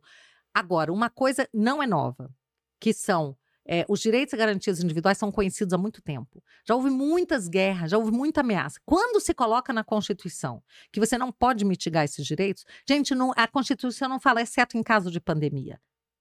Ela fala que não pode ser mitigado. Em nenhum caso, a não ser que tenha estado de sítio. Até em caso de guerra, tem que haver essa declaração. E agora as pessoas estão rasgando a Constituição, cada um decide como bem entende. É isso que eu É, não tá bagunça aceito. Você entendeu? Porque Dá uma olhada, viu? a Constituição, ela tem que ser seguida não é só no- nos momentos de paz e harmonia, é exatamente nos momentos de crise. É que nem um contrato. A gente pega e resolve, ah, vamos fazer um contrato Uma aqui sociedade. nós dois, uma sociedade fazer um contrato. Ah, tem gente que fala assim, ah, nem precisa, eu confio em você. no- no Não, legal, momento, mas é. a gente assina o contrato. É. Aí, de repente, dali a cinco anos, a gente tem uma briga daquela bem horrorosa. Vai pegar o contrato. Aí vai pegar o contrato, Ó, meu que, amigo. que a gente combinou aqui. O contrato é para época, é para confusão. A Então, é a Constituição, sagrada, os né? direitos e garantias são para os momentos de problema. Porque quando está tudo em paz, tudo bem. É. Então, e num momento de um problema seríssimo como essa pandemia, que aqui eu não vou mitigar a- o problema, o problema é É, seríssimo. não- é, Nós fica bem claro que a gente não tá falando. a da- época é, mais escabrosa que eu já vi. parece, parece até uma guerra contra ninguém, né? Porque é uma situação que é muito estranha. É uma grande guerra. Então, É. nessas horas, mais do que nunca, é que a gente tem que respeitar a Constituição. E, mas debater, é o que a gente falou. Entender, debater, colocar todas as Claro. cartas na mesa, ver a ciência, ver todas as. O que não dá é, para você perseguir um lado de médicos e cientistas e fingir que só um outro lado está certo. Tem muita dúvida. Mas você acha que tá acontecendo isso? De... Não, tem a menor dúvida. Basta ver o que aconteceu nessa CPI. Quando foram médicos, cientistas, médicos que estão fazendo um trabalho incrível. O Renan Calheiros se retirou, não quis ouvir os É, médicos. aí não pode. Não quis ouvir.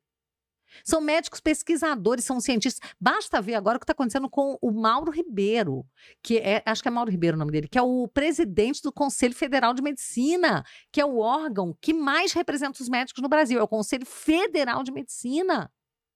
Que ele simplesmente defende a autonomia médica. A autonomia, o médico e o paciente Seria- decidirem É juntos é o que eles vão fazer. Médica é você confiar no seu médico e o que ele acha que é melhor pra você. Exatamente. E aí, se você não confia nesse médico, você arruma outro. Entendi.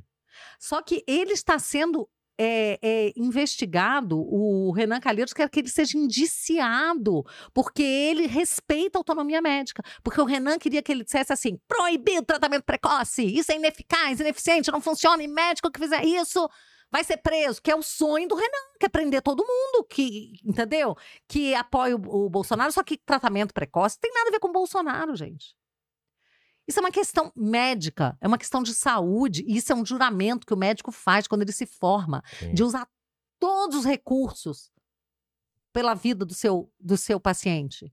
Não, mas não pode usar isso aqui, porque isso aqui não está cientificamente comprovado. Meu amigo, nenhum remédio, quando ele começa a ser usado para alguma coisa, ele é cientificamente comprovado. Vamos pegar o Viagra. O Viagra era um- era Não um vai remédio tirar o Viagra. coração. aqui. Vou tirar o Viagra. Aí, pessoal, vamos acabar com o Viagra. Azul. Não, olha aqui.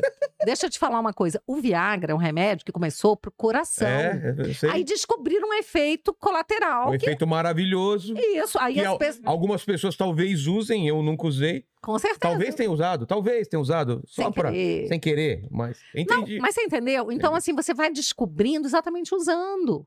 Não, não pode, não pode usar para isso porque não está cientificamente comprovado. Gente, não é assim que se constrói a ciência. Ó, a Zoe tá dando sinal aqui, então eu não quero me prolongar muito. É, em relação a isso, vamos continuar essa discussão, mas vamos pro chat. aí Vamos que, as perguntas do chat um pouco, mas vamos continuar aí. Ó, E, e não toca no Viagra mais.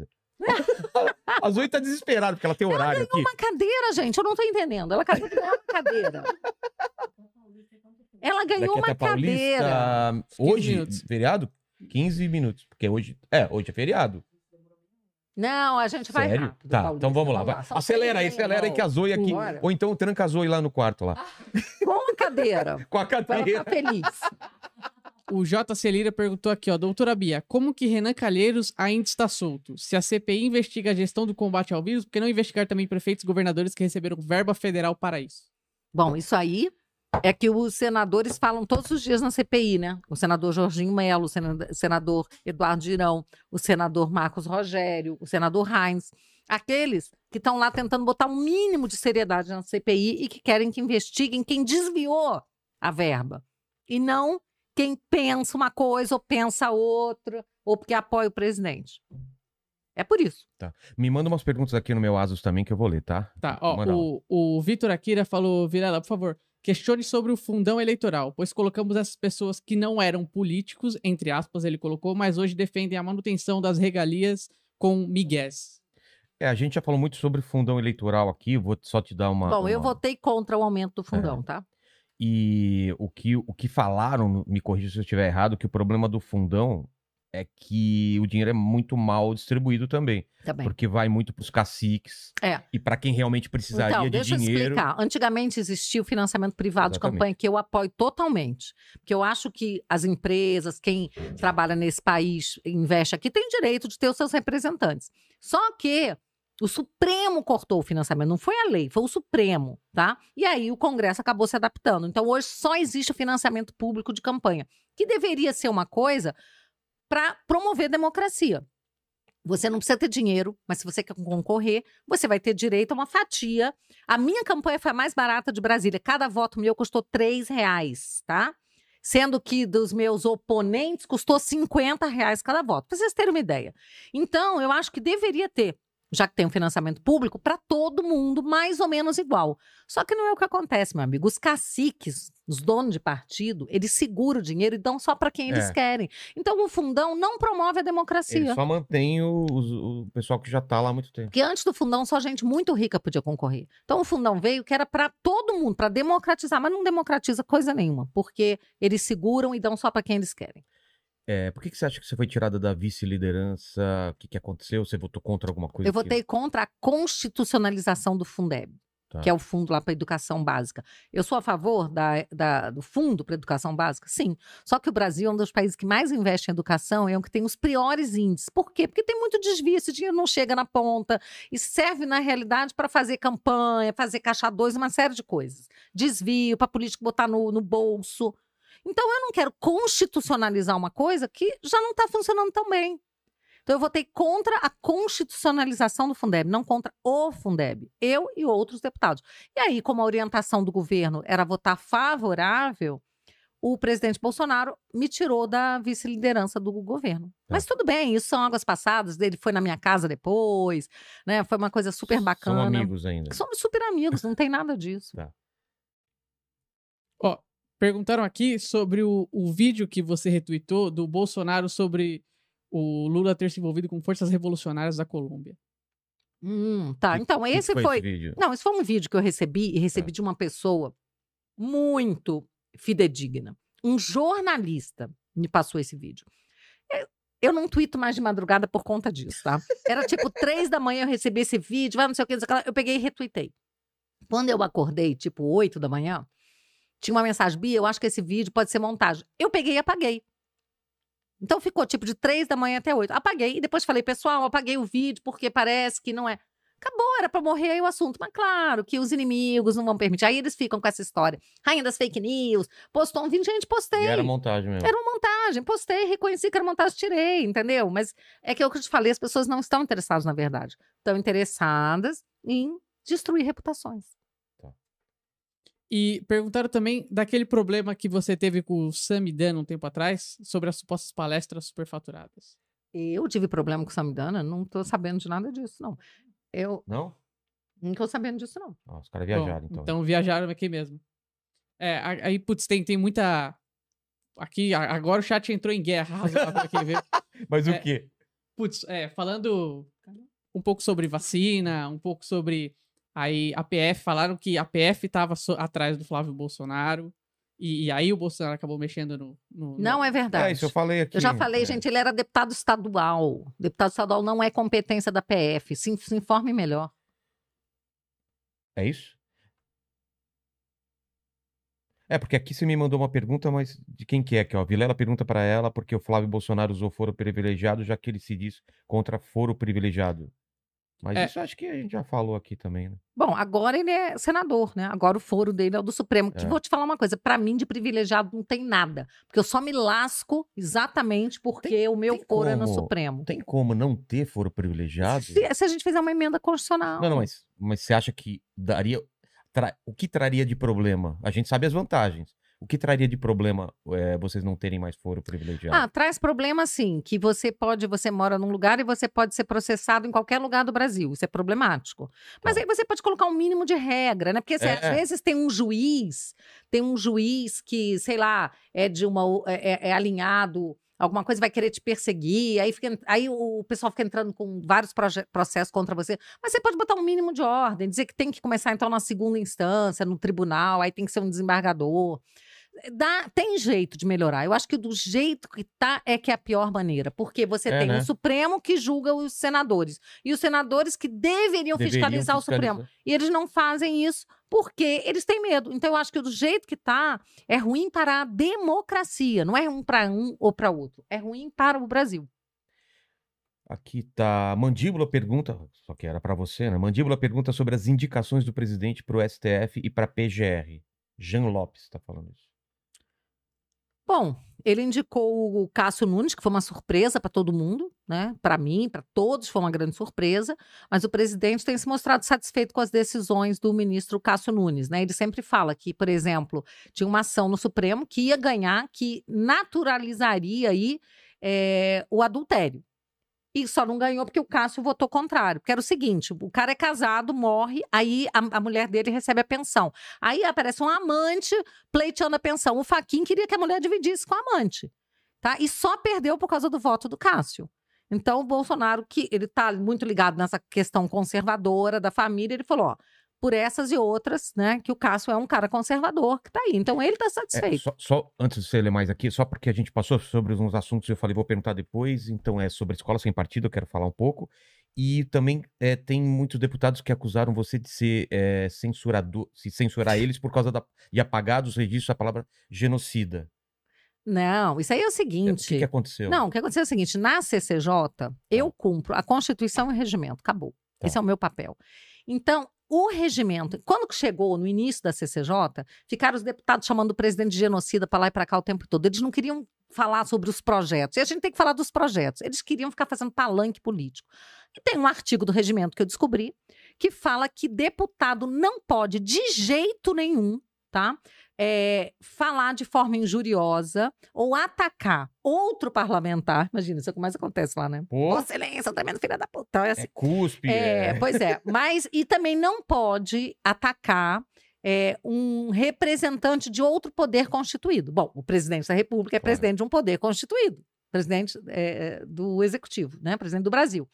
Aí eu peguei esse regimento e falei, ó, não pode falar, porque está proibido pelo regimento.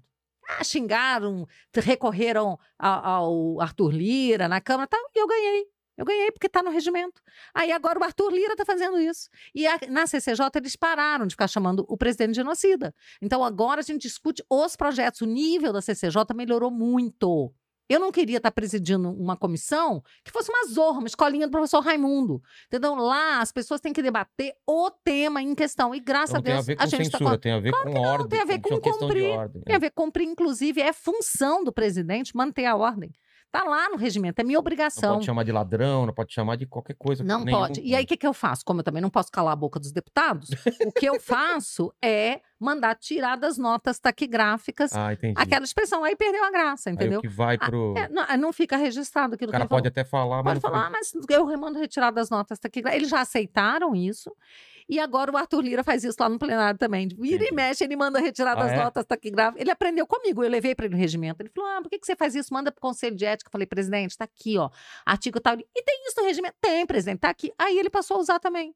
Então, por que, que eu faço isso? Por uma questão de conhecimento, porque eu estudo, porque eu sou, é, fui procuradora, sou advogada, tenho conhecimento jurídico e eu faço valer o meu conhecimento jurídico. Só por isso, aplico a lei e o regimento. E sobre o Escola Sem Partido, vamos entender o que, que era essa sua luta no Escola Sem Partido, que a Zoe já tá aqui já infernizando a gente, a gente já vai terminar. Calma, calma. Ó, Só- tá são desesperada. 15 minutos até lá. É, já já a lá, gente vai. vai para a próxima. Então vamos lá. Tá. Escola Sem Partido. Escola Sem Partido é um É. projeto que surgiu no, no seio da sociedade, primeiro. Pais. Então, isso, isso começou porque tava se, se falando que os professores estavam doutrinando, Não é porque teriam- estavam falando, é porque professores estavam doutrinando de fato mas as crianças. prova, tinha Claro. vídeo, tinha várias coisas que. Mil vídeos, É. mil provas. E outra coisa, você pega até nas provas escritas, Ah, tá. professor dando aula de história dizendo que São Francisco de Assis é que nem o Che Guevara, que eles são muito parecidos, pessoas que amavam eh, os outros. Aí um pai, que por acaso é meu cunhado, eh, ficou muito brabo quando soube disso, ele é muito católico, foi na escola reclamar com o professor que ele não podia dizer que Che Guevara, um assassino, era que nem São Francisco de Assis. Aí o professor falou que ele falava o que ele quisera, que a aula era dele, não sei o que. Aí começou um movimento de paz e até do Ministério Público também. né, contra a doutrinação. Se o professor quer ensinar história, ele tem que dar os dois lados da moeda, ele não pode Claro, dar só o lado dele, Mais de um lado até. né? Pois De é. dois lados. É, se a história tem dois, ele tem que dar. Ele pode, inclusive, dizer, não, eu sou, por exemplo. Dessa linha. Eu, eu acho É, que essa por linha- exemplo, crianças que aprendem, filhos de fazendeiro, que fazendeiro ele escraviza o seu o pobre do agricultor, que ele é uma pessoa sem coração, coisas desse tipo. Sei. Então, o professor pode até dizer, ó, eu sou comunista, eu sou a favor da luta de classe, mas, né, existe também o capitalismo, então ele dá uma aula de história apontando os dois lados. Isso não existe praticamente na nossa escola. O que existe é muito professor doutrinador. Quando começou o movimento Escola Sem Partido, foi interessante que vários professores abraçaram, falaram assim, ó, eu sou professor e eu não concordo com o que fazem. Então, tem professores que são favoráveis. Sabe quem é contra? Geralmente os sindicatos, os professores ligados aos Ah, sindicatos. entendi. Entendeu? E eles querem dominar as crianças. Mas de forma prática, o que, que vocês estavam propondo?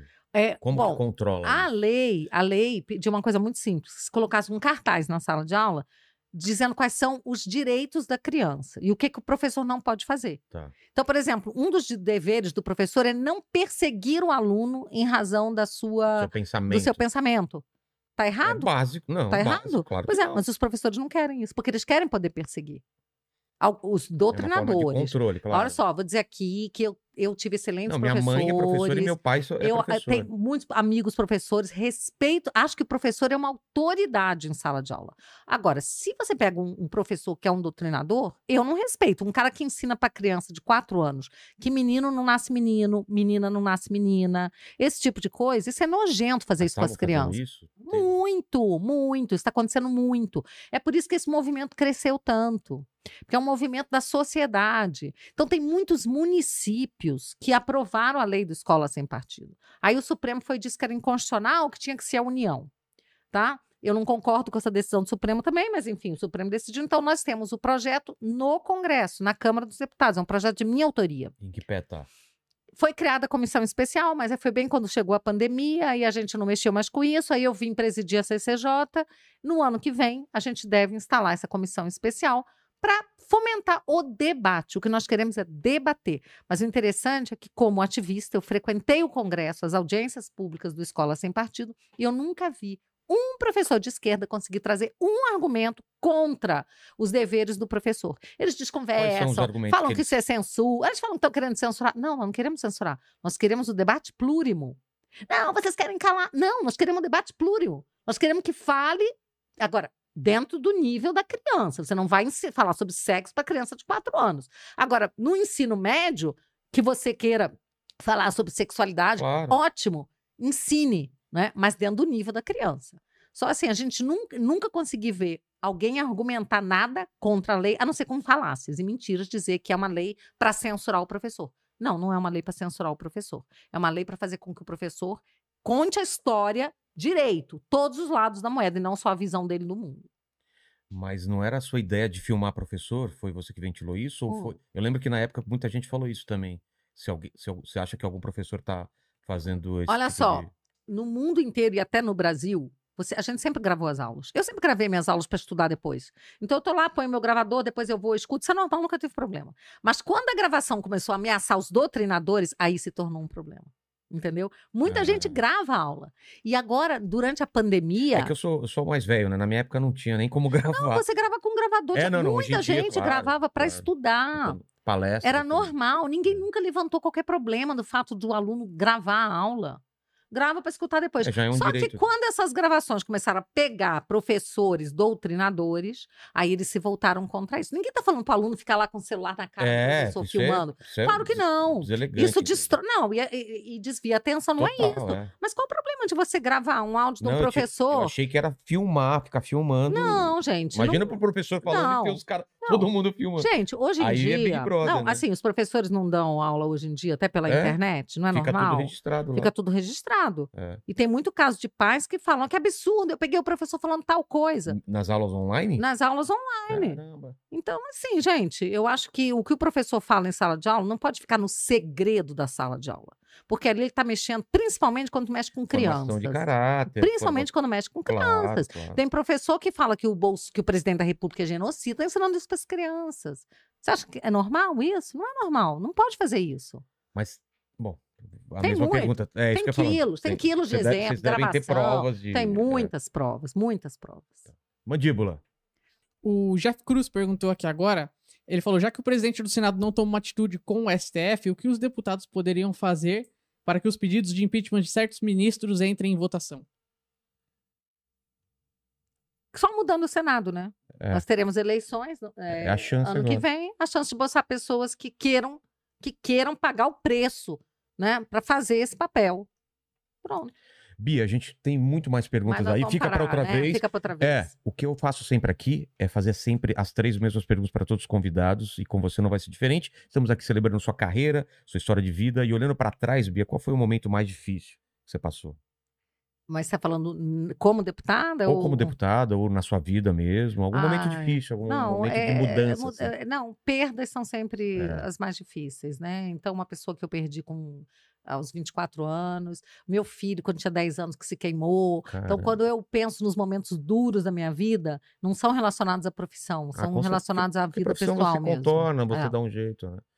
E iremos morrer um dia, Bia. Espero que demore muito tempo para isso acontecer, mas esse vídeo, assim como todos os seus vídeos também que estão no YouTube, vão ficar para sempre na plataforma. E o pessoal pode voltar daqui 143 anos e saber, querer saber quais são as últimas palavras de Bia Kisses. Qual seria seu, qual seria seu epitáfio? É, Poxa vida, você faz cada pergunta, né? Tem que pensar nisso, o A epitáfio. Zoe não te passou também essas coisas, Não, né? nada, surpresa Olha total. só. Mas, não, assim, eu, eu quero ser, ser conhecida por uma pessoa que, que lutou pelos, pelos que acredita, pelos seus valores, né? E dentre os principais estão a minha família, a família, a liberdade. Uma defensora da liberdade. E a terceira pergunta é o seguinte: você, como político, imagino que tenha várias dúvidas na cabeça, várias perguntas sem resposta. E eu queria que você escolhesse uma dessas dúvidas e dividisse com a gente. Que dúvida que você tem ainda? Da uma minha, dúvida. de- com relação à carreira. Qualquer com- coisa. Da vida, existencial, dúvidas pequenas, grandes. Uma pergunta que não tem a resposta ainda. Que você está buscando essa resposta. Como será, como será o ano de 2023? O que será do Brasil É, em eu 2023? tenho medo, você não tem medo. Isso é uma dúvida, é uma angústia, porque eu acho que as eleições do ano que vem serão decisivas para o futuro do nosso país, Não. para a nação que nós queremos deixar para os tá nossos escalon- filhos. Eu tenho medo de escalonar para violência. Você não tem nas ruas, assim, de embate entre, entre essas duas forças que estão estão surgindo aí que Pode provavelmente vão- ser, mas eu tenho tenho é, a a angústia maior é o depois mesmo, assim, o que, depois. que vai acontecer? É. É, eu também. E eu não tenho resposta, a gente só vai ter em Só, a gente só 2023 vai ter e a gente faz 2000. parte disso. Esse programa, você, todo mundo, a gente tá preocupado com isso e tentando fazer uma coisa melhor daqui pra frente. Obrigado pela presença. Desculpem vocês aí, não é a minha. A pessoa, ah, a Vilela terminou mais cedo. Não é. É, tem- temos uma culpada, chama Zoe Martinez, ou Martinez, né? Martinez. Ela é a culpada pela Bia sair mais cedo. Não é a gente, né? Você pode confirmar, mandíbula? Ela não tá na sua orelha aí tá falando. aqui no Ela pé. assim, ó. Rápido, rápido, temos que ir, que- temos que ir. Então, agradecer a você, Bia, agradecer a Zoe, que foi muito simpática. Tô brincando, não levou a cadeira, porque era três horas, para levar a cadeira, três horas. Uma hora e vinte e sete, não deu nem metade. Cara, nem uma hora e meia. nem uma hora e meia. Então, essa, pra ganhar essa cadeira, você tem que merecer. Reca- Tem algum recado final de eh, rede social, alguma Gente, coisa? é, então, fala pro pessoal o seguinte: Tá. né, acompanhem pelas redes, é, vocês vão ver o trabalho que eu faço. É um trabalho realmente de luta pelos nossos valores, especialmente pela liberdade. As minhas redes são Bia Kisses, né? Arroba Bia Kisses. É, sigam o trabalho. E, gente, procura assim. É, é uma Sair coisa que eu luto contra é leviandade. Sabe? As pessoas saem falando das coisas sem É. nem saber. É, Eu sei que a rede não é um lugar de profundidade também, não é para isso, mas é importante que nesse momento a gente perceba, gente, vamos dizer não a todo ato de tirania. Né? Vamos respeitar as pessoas e respeitar as diferenças. Claro. Isso é muito importante. Muito, muito importante. Obrigado. Recados finais, bem rapidinho, mandíbula. Pessoal, se inscreve no nosso canal, rápido. curte o vídeo, comenta, Mais compartilha, se inscreve no canal de cortes, Mais segue rápido. a gente no Insta, no Facebook, Rápido. Inteligência LTDA, Rogério Vilela, é isso aí. Valeu, tchau, gente. Super bom, adorei Valeu. participar. Obrigada, valeu.